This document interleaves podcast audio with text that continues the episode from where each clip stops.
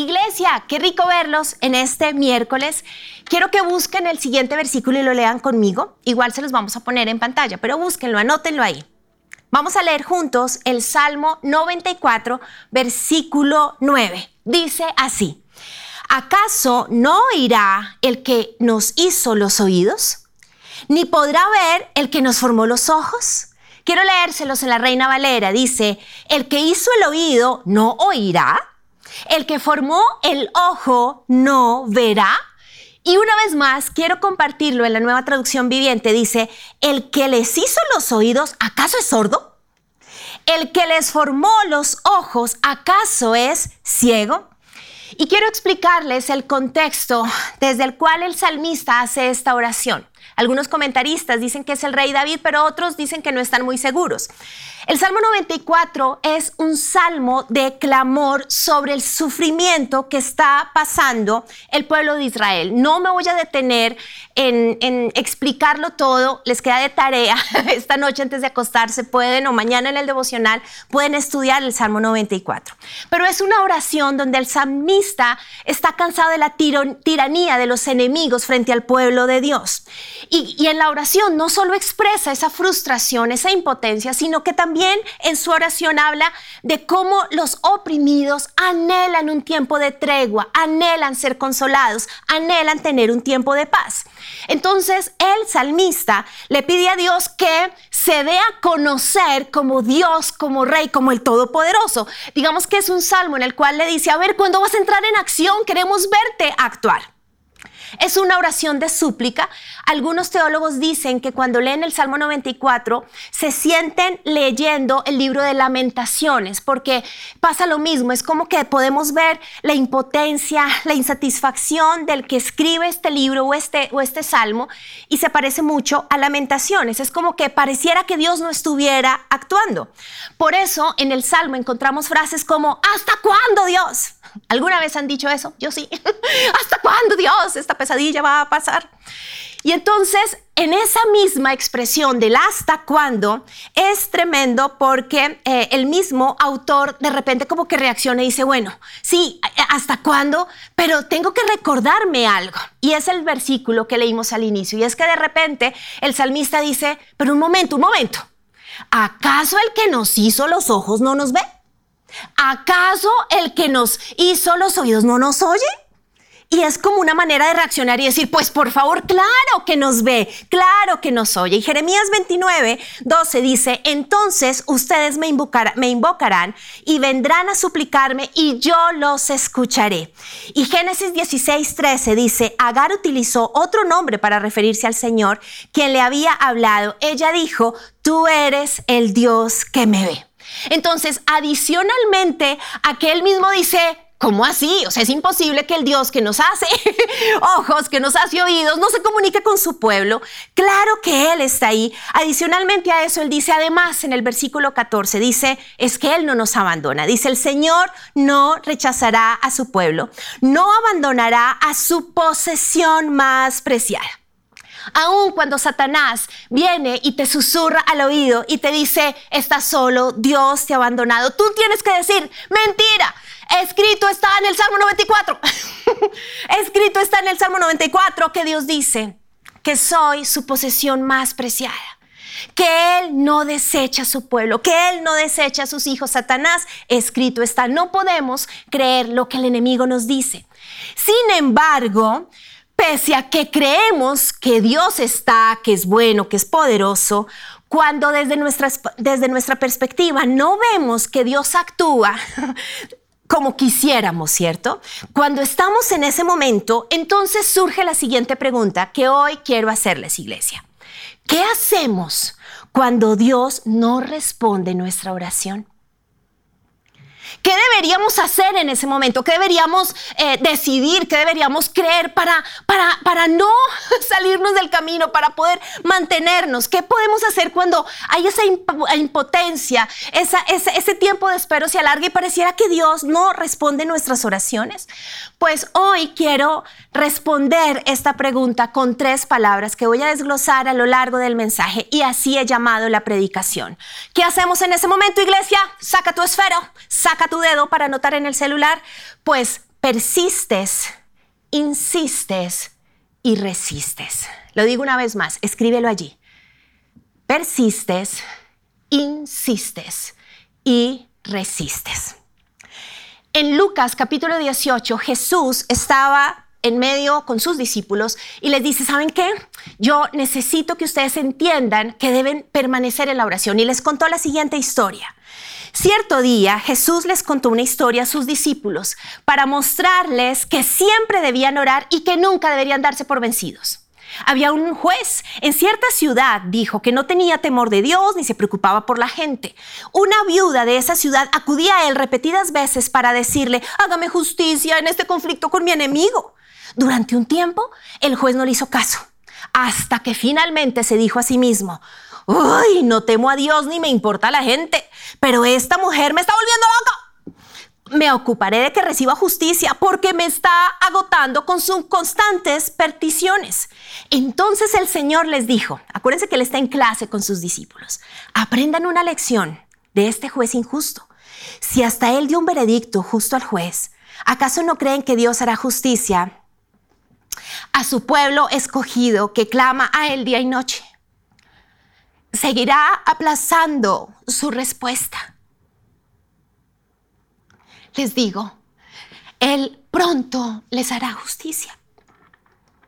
Pero cuando el Hijo del Hombre regrese, ¿a cuántas personas con fe encontrará en la tierra? El objetivo de Jesús en esta parábola era decirle a su pueblo, decirle a nosotros, su iglesia, necesitas orar siempre no te puedes desanimar. Y me impresiona porque en el versículo 7 voy a tomar agua. Pueden tomar agua ustedes también, un tintico, los que están tomando aromática. Se vale en su presencia en casa estar tomando algo. Y en el versículo 7 dice algo. dice, ¿acaso Dios no hará justicia a sus escogidos que claman de día y noche? ¿Se acuerdan del Salmo 94? ¿Acaso Dios que hizo los, los oídos y los ojos no va a escuchar y ver? Casi le pongo de título a este mensaje, ¿acaso? Me están gustando los acaso. Me impresiona porque necesitamos entender que qué es lo que hacemos cuando pareciera que Dios no responde, pues tenemos que hacerlo de esta viuda, persistir, insistir y resistir. Y quiero arrancar hablando de persistencia cuando hablamos de persistir, es lo que hace la viuda y estamos hablando de poder permanecer firmes por largo tiempo y constantes. Eso es persistir. Todos vamos a tener obstáculos en nuestra oración constante. Todos vamos a tener momentos de desánimo en nuestra oración, pero cuando hablamos de persistencia estamos hablando de que permanecemos perseverando. Por eso encontramos en la Biblia versículos como 1 Tesalonicenses 5:17 que dice nunca dejen de orar o en otra versión orad sin cesar. Es fácil, iglesia, desmayar en oración porque el diablo odia la oración y nos desanima. Pero atención, no solo es el diablo. Es fácil desmayar en la oración porque siempre nos puede ocurrir que en la espera no estemos muy convencidos del poder de la oración. Muchas veces la oración se convierte en el último recurso y no en el primero. Dios me ha ido enseñando, ¿sí? Y particularmente yo creo que en los últimos cinco años aproximadamente, Dios viene, y en los últimos tres de hablar, viene hablándome de la importancia de persistir en la oración. Y no es para doblarle el brazo a Dios. Cuando Jesús está enseñando esta parábola, no les está diciendo, miren, es que mi papá mi papá está en as. Le toca a uno rogarle y rogarle. No. El, el objetivo de Lucas 18 es decirles, miren, mi papá es todo lo contrario este juez malo. Pero para que entiendan que si fuera malo como este juez, usted no se puede cansar así como no se cansó la viuda. Pero Dios no es como este juez. Él te ve, Él te oye, Él está contigo. Pero es que a través de la oración constante y de la persistencia, tú y yo crecemos en fe y en un carácter más profundo. Nuestra fe deja de ser blanda, superficial. Por eso necesitas desarrollar persistencia. Ahora, no solo cuando Dios no ha respondido tenemos que persistir, sino tenemos que insistir. Y va mi segundo punto. Cuando yo hablo de insistencia, estoy hablando de repito y repito, se fueron al mar. repito, murió. ¿Quién quedó? Repito, repito, repito. ¿Sí se acuerdan? Estamos hablando de que repetimos una y otra vez algo para hacer hincapié de la importancia. Por eso tenemos que insistir. La viuda insiste, pero no solo lo vemos en la viuda, podría enumerar muchos personajes de la Biblia que persistieron e insistieron. Uno es Jacob. En Génesis 32, 26, él tiene una lucha con un hombre que de alguna manera es una teofonía, es, es una revelación de Dios. Y Jacob dice lo siguiente, no te dejaré a menos que me bendigas. Jacob en esa declaración nos muestra una actitud de insistencia porque dice, así me dé la hora que me dé, así pase el tiempo, esta noche yo no te voy a dejar ir hasta que tú me bendigas. Y fue una larga, una larga noche Jacob, pero nos deja ver su persistencia y su insistencia. Ahora, quiero explicarles algo. Dios insiste, es tremendo. Insiste, insiste, insiste. Llevamos varios miércoles, no sé, yo espero que ustedes sean los más juiciosos de, y seguidores de los miércoles. Pero si ustedes son de esos que eh, son nuestra audiencia cautiva de todos los miércoles, a mí me impresiona que Dios nos está hablando de oración. Arrancamos con Diana Olmos y nos dijo, oigan, no se duerman, están roncando, despiértense a orar. Y después apareció la familia Muñoz Reyes y dicen, oigan, si saben que el diablo nos hace creer que orar no es nada. Y ahora vengo yo, la tercera la vencida. y les digo, ora, ora, ora. De diferente manera, Dios nos está llevando a lo mismo. Ahora, ¿por qué Dios nos dice lo mismo varias veces? ¿Por qué está insistiendo en la oración? Porque no lo estamos haciendo, porque no lo estamos creyendo. Seguramente el enemigo nos ha hecho menospreciar el poder de la oración. Si Dios lo dice es porque nos está diciendo, esto es en serio, iglesia. Juan, Mariela, Susana, Andrés, Natalia, que ores, que ores, que ores. Oye, a propósito, que ores. No lo está insistiendo. Necesitamos tener hambre y expectativa de ver la diestra de Dios manifestándose en nuestro matrimonio, en la crianza de nuestros hijos, en nuestras familias, en nuestros discípulos, en nuestra iglesia, en nuestra ciudad y en nuestra nación. Necesitamos anhelar ver actuar a nuestro Dios, así como el salmista se lo decía en el Salmo 94. Como dice Loreni, nuestra amada adoradora del grupo de alabanza, no me rindo, no, no me rindo. No me rindo, no, no me rindo, no te rindas, no te rindas, no. Ni que se las iba a cantar. Algunos pensaran que se iba a cantar, no, hasta allá no llego. En este tiempo necesitamos disciplinarnos. Si tú estás diciendo es que yo estoy como pidiéndole a Dios así que llega una unción, así como que de repente yo digo, uy, estoy que me oro, estoy que hago guerra espiritual, no. Estamos en un tiempo donde necesitamos disciplinarnos, obligarnos a mantenernos a pesar de lo que siente nuestro cuerpo, porque podemos estar cansados, o de lo que piensa los argumentos de nuestra mente y de lo que está sintiendo nuestro corazón. Desánimo, depresión, cansancio, lo que sea. Nuestra fe está basada en nuestra relación con Dios. Por eso es que oramos. Si tú no oras constantemente, vas a terminar hablando, escribiendo, tuiteando, posteando, reposteando, de acuerdo a lo que sientes. De acuerdo a tus heridas, de acuerdo a tu orgullo, de acuerdo a tus argumentos, de acuerdo a, esa carne que, nos, que tenemos todos. Pero cuando tú oras, haces una pausa y dices un momento, un momento. Yo soy templo del Espíritu Santo. Jesús, tú eres mi Señor y Salvador. Padre, yo soy tu hija. Yo quiero buscar tu voluntad. ¿Cuál es mi caso? Y quiero contarles porque no quiero presentarme como una superhéroe, sino todo lo contrario. Tal vez el contarles un poco mi historia hace que algunos les dé apoyo moral. Yo estoy en una temporada en mi vida donde quisiera hacer en mis fuerzas muchas cosas para solucionar muchas cosas. Y estoy en una materia que se llama no actúas, sino oras. Intenté todo. Lloré, clamé, hice, hablé, volví a hablar, eh, peleé, hice todo. Hasta que entendí lo que Dios me decía y es, Natis, acuérdate, es que estás en la clase de orar. Y de orar con persistencia, insistencia y resistencia. Pero quiero que sepan que para mí es muy difícil esto. ¿Por qué? Y quiero decirles algo, esta es mi teoría. Yo creo que dentro de todos los temperamentos que existen, creo que a todos nos cuesta esperar, pero sin duda creo que a los que son flemáticos, benditos ustedes, el Señor los bendiga, creo que no les cuesta tanto esperar.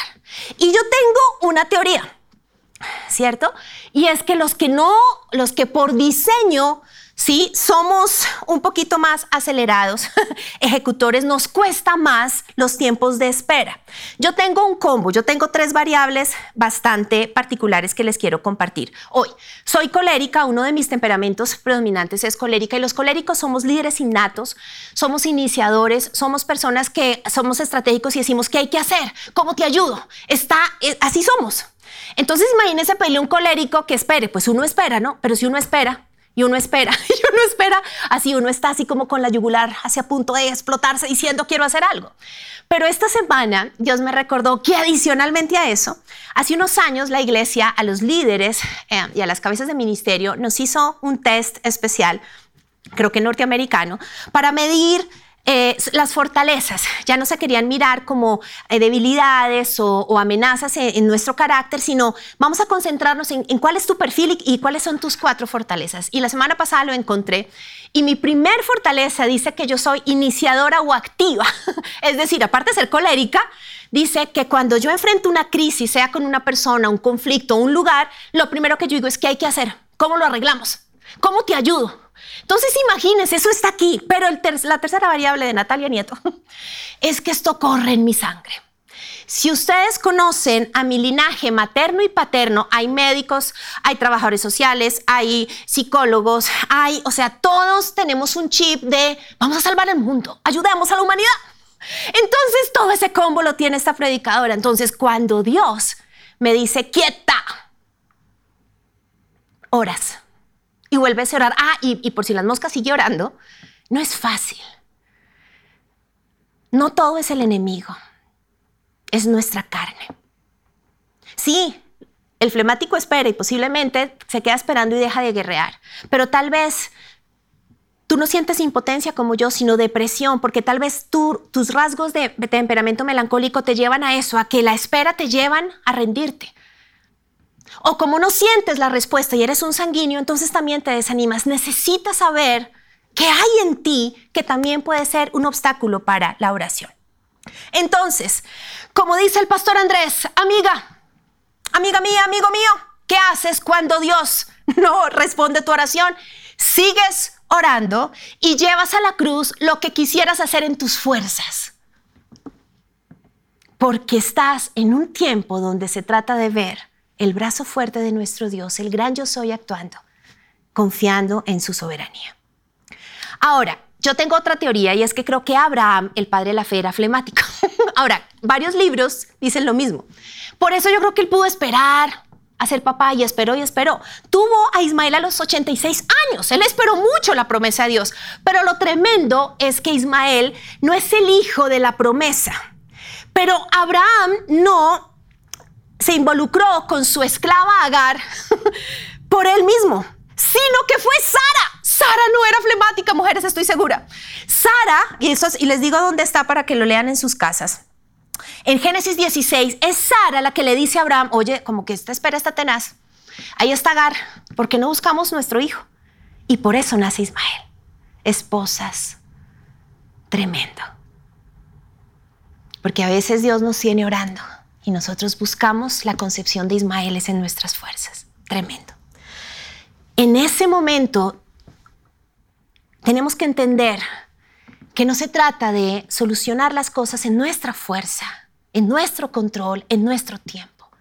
Necesitamos persistir, insistir y resistir porque, y es mi oración, porque yo anhelo darle la gloria a Dios por el milagro. Yo quiero ver ese Dios soberano, el Rey de Gloria, todo lo que cantamos cada vez que nos reunimos, esas letras hermosas de nuestro ministerio de alabanza, todo lo que Dios da a través de lo que cantamos y poder decir, claro que si Dios va a obrar, no voy a cumplir el sueño en mis fuerzas, en mi miedo, en mi control, en mi acelere, que es mi caso. Por último, cuando hablamos de resistencia, hablamos, no, casi digo una cosa, creo que no. Es que me acordé de un lugar en Bogotá que ahora es conocido como Resistencia. Los que son bogotanos entendemos, pero no, no me voy a ir por ese lado. Cuando hablamos de resistencia, hablamos de soportar un dolor o una presión con una característica. Y es que decidimos no ponerle término a esa incomodidad, sino que aguantamos y esperamos a que ocurra. Y en este punto quiero decirte algo. Para resistir necesitas de los demás. Esto no es entre tú y Dios, no, es que yo me voy a un retiro con Dios. No, hay momentos donde tú necesitas compañeros de trinchera, compañeros de batalla, necesitas de otros. Y para esto quiero que recordemos a un personaje que salió en una película del 2001, el famoso Shrek. Shrek es un ogro que vive en un pantano, ¿sí? Es frío, es, es, distante, él no quiere casarse, él no quiere amigos, él no quiere la familia, él es feliz en su pantano. Porque algo en su vida lo volvió ese ogro frío, distante, gruñón. No quiere a nadie, es orgulloso y independiente. Él dice, soy feliz así, déjenme en paz. ¿Sí? El pantano es mi lugar seguro. Si eres creyente, no todas las batallas las vas a ganar siendo Shrek. Hay batallas que solo vas a conquistar cuando entiendes que necesitas el empujón de otros. La resistencia espiritual, iglesia, requiere compañeros. Ser un Shrek no solo te hace ser antipático, sino que es antibíblico. En esta temporada que les hablo de mi vida, yo le doy gracias a Dios porque he podido pedir oración de otros por mí. Y han sido oraciones que yo siento que son empujones Sí, es como que, ay, sí, gracias, necesitaba, necesitaba un empujón para hacerlo una vez más, para no desfallecer.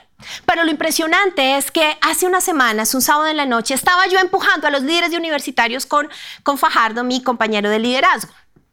Porque veníamos en el, en el último mes recibiendo WhatsApps, mensajes, citas. Me voy a descansar.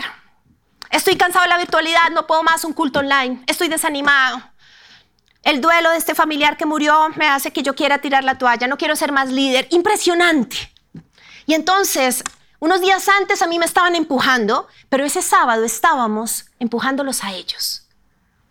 Y empezamos un plan de 21 días con todo el liderazgo de universitarios, donde al amanecer les mandamos un versículo, una canción, una reflexión de devocional y donde decimos, juntos vamos a persistir, insistir y resistir. ¿Por qué? Porque el enemigo quería sacarlos de su propósito.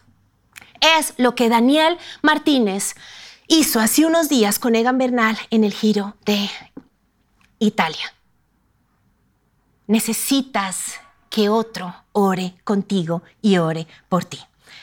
1 Corintios 12, 21 dice, ni el ojo puede decir a la mano, no te necesito, ni tampoco la cabeza a los pies, no tengo necesidad de vosotros. En el versículo 25 dice, para que no haya divisiones en el cuerpo, sino que todos los miembros se preocupen los unos por los otros, de manera que si un miembro padece, todos los miembros se duelen con él. Y si un miembro recibe honra, todos los miembros con él se gozan. Dios quiere decirte hoy, tú no eres Shrek, tu pantano no es tu lugar, tú no perteneces a ese pantano. Deja el ogro que hay en ti. Déjate ayudar. Déjate empujar. Vence tu orgullo, madura. Y por tercera vez en estos dos meses te digo, quiebrate. Hoy mismo, apenas se acaba esta reunión, agarra tu celular y manda ya el mensaje a tu líder. Líder, está bien, necesito ayuda, puedes orar por mí, está bien, ya entendí. Y si no tienes un líder que te disipule, busca esa persona de autoridad espiritual. Pero ya, ¿qué estás pensando? Deja tu orgullo, madura. Ahora, miren algo, Jesús, siendo el Hijo de Dios, necesitó de otros.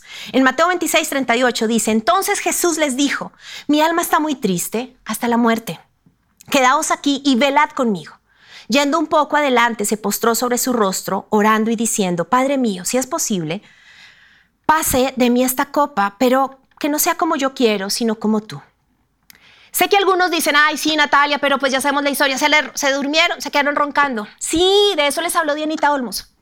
pero ese no es mi prédica de hoy. Mi punto de hoy es, Jesús, el Hijo de Dios, dijo, ay, oigan, estoy tan triste que siento que mi alma se está muriendo. ¿Pueden pasar esta noche en vela orando conmigo? si Jesús lo hizo, ¿por qué creemos que no nos necesitamos los unos a los otros? O sea, no entiendo cómo funcionan nuestras neuronas. En la batalla necesitas de otros. Para cruzar la meta necesitas a otro. Para cruzar tal vez Getsemaní necesitas a otro. Ahora, quiero resaltar en este mismo pasaje algo.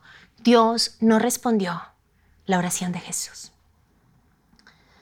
Si le hubiera quitado el Padre la copa del sufrimiento a Jesús, tú y yo no estaríamos reunidos, yo no te estaría predicando, porque no hubiéramos sido salvos. Dios tampoco le respondió a Pablo. La Biblia dice que Pablo oró en tres oportunidades para que Dios le quitara un aguijón de la carne que no se sabe qué es. Algunos dicen que era una enfermedad, otros dicen que era una situación personal o tal vez que luchaba con algo en su propio carácter. Lo oró y él mismo dice, tres veces le pidió a Dios y no lo responde. Tal vez, posiblemente, porque ese no de Dios lo llevaba a ser Dios dependiente. Tal vez Pablo, con todo su conocimiento, con esa influencia que Dios le había dado, si, si no tuviera ese aguijón, tal vez se llenaría de orgullo. Y eso lo llevaba a humillarse y a depender de Dios. Por eso es que él dice, es en mi debilidad que el poder de Dios se perfecciona. Porque ese aguijón lo hacía humilde. Entonces, así haya un no de Dios o un ahora no, tu actitud debe ser igual. Persistes, insistes y resistes, pero ya no buscando lo que esperas recibir, sino que persistes insistes y resistes en el amor de Dios. Y entiendes que en Getsemaní no solo Jesús le estaba entregando un problema, se estaba entregando a sí mismo. Tal vez Dios no responde tu oración porque es la manera como te rindes y dejas que Dios sea Dios y te entregas a ti mismo. Es en nuestra debilidad donde el Señor se perfecciona. Y allí entiendes que una oración no respondida no es un motivo para alejarte, para pelear, para huir, para irte de la iglesia, ¿cierto? Sino que todo lo contrario, que es un motivo para aferrarte a Dios, para refugiarte en su palabra. ¿Saben qué escribe el autor del Salmo 94? Llegando casi al final, dice esto, pero el Señor es mi fortaleza, mi Dios es la roca poderosa donde me escondo. O sea, esto es, esto es impresionante. Porque fíjense que pasó de ¿hasta cuándo? ¿Hasta cuándo Dios? A decir, ay, no, momento. El que me hizo los ojos me ve y el que me hizo los oídos me oye. Ay, adicionalmente dice, no, y él no me abandona porque yo soy su posesión más preciada. Ay, no, y además es la roca de mi salvación.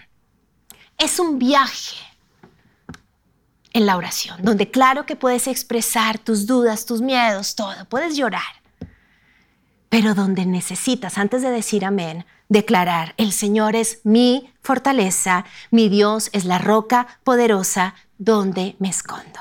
La pregunta con la que quiero cerrar es la siguiente.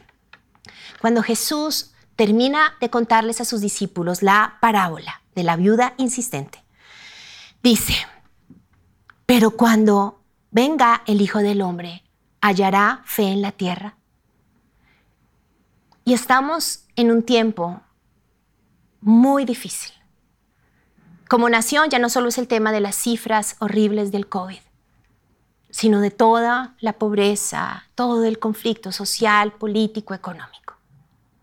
La pregunta es, ¿tú vas a seguir orando con persistencia, insistencia y resistencia? La pregunta es, Jesús, cuando tú veas a Jesús, Jesús te va a decir, cruzaste la meta, llegaste. Porque estamos en un momento donde la pregunta que Él nos hace es, ¿hallaré fe en ti?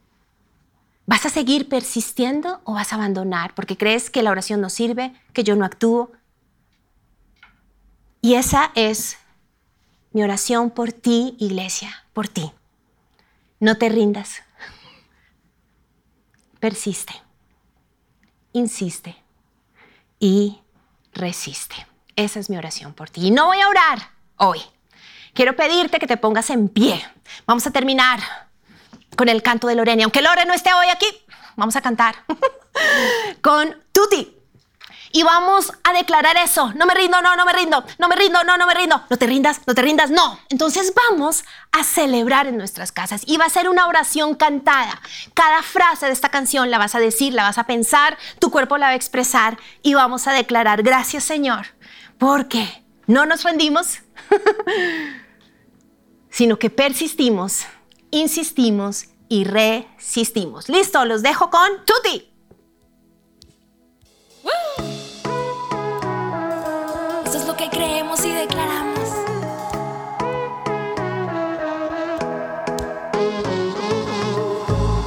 Que no falte la fe. La fe viene por oír, oír la palabra de Dios. Refrigerio en su voz.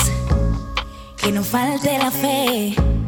La fe viene por oír, oír la palabra de Dios. Refrigerio en su voz